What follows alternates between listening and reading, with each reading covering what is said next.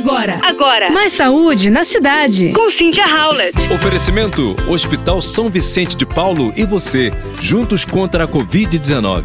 Uma pergunta que não quer calar: água com gás faz mal? Engorda? Dá celulite? Pode substituir a água comum?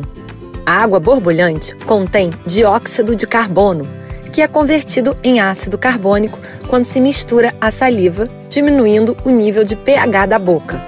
A escala de pH indica se a solução é mais ácida, quando o pH é mais baixo, ou alcalina com pH mais alto. Bebidas com pH mais baixo podem ser erosivas para os dentes, tornando-os mais suscetíveis a cáries. Mas é claro que a água com gás não é tão maléfica quando comparada a um refrigerante ou suco de fruta.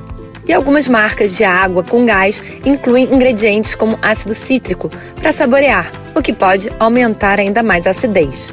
Ou então adicionar rodelas de limão, também teria um efeito semelhante. Portanto, a conclusão é como a água com gás ainda tem o potencial de ser erosiva, pense nela como uma guloseima diária, em vez de ser a sua principal fonte de água. Outros cuidados. A bebida com gás também podem contribuir para o gás inchaço, mas o grau varia de pessoa para pessoa. Geralmente, quando você engole o gás, a carbonatação, ela precisa sair de algum lugar. Então você expele normalmente ou ela vira flatulência.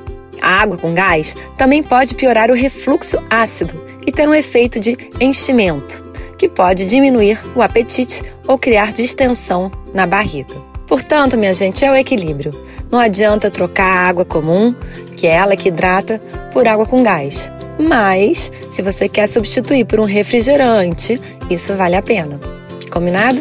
Você ouviu Mais saúde na cidade. com Cynthia Howlett.